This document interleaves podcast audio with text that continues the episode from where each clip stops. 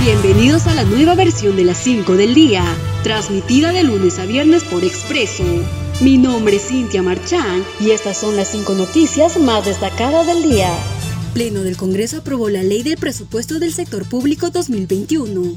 El Pleno del Congreso de la República aprobó la noche del domingo el proyecto de ley del presupuesto del sector público para el año fiscal 2021, que asciende a más de 183.029 millones de soles, con 104 votos a favor, 3 en contra y 8 abstenciones.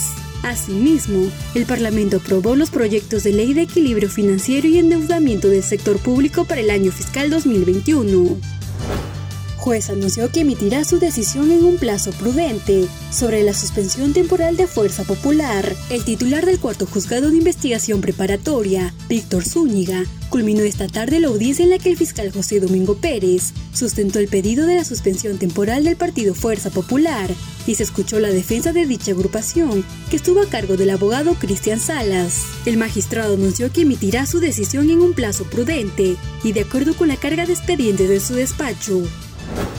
Francisco Sagasti anuncia que recurrirán al Tribunal Constitucional si el Congreso insiste con devolución de fondos de la ONP.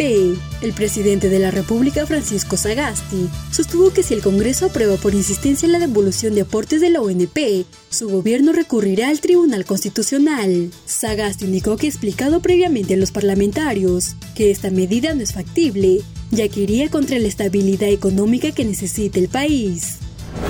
Vacuna Moderna muestra 100% de eficacia en infecciones graves por coronavirus. La compañía farmacéutica solicitará la autorización para su vacuna contra el COVID-19 ante la Administración de Drogas y Alimentos de Estados Unidos. Moderna anunció que su vacuna contra el coronavirus mostró un 100% de eficacia en infecciones graves de esta enfermedad. Por ello, busca que la agencia gubernamental revise los datos ampliados de su investigación, que indican que la vacuna es 94,1% efectiva para prevenir el COVID-19.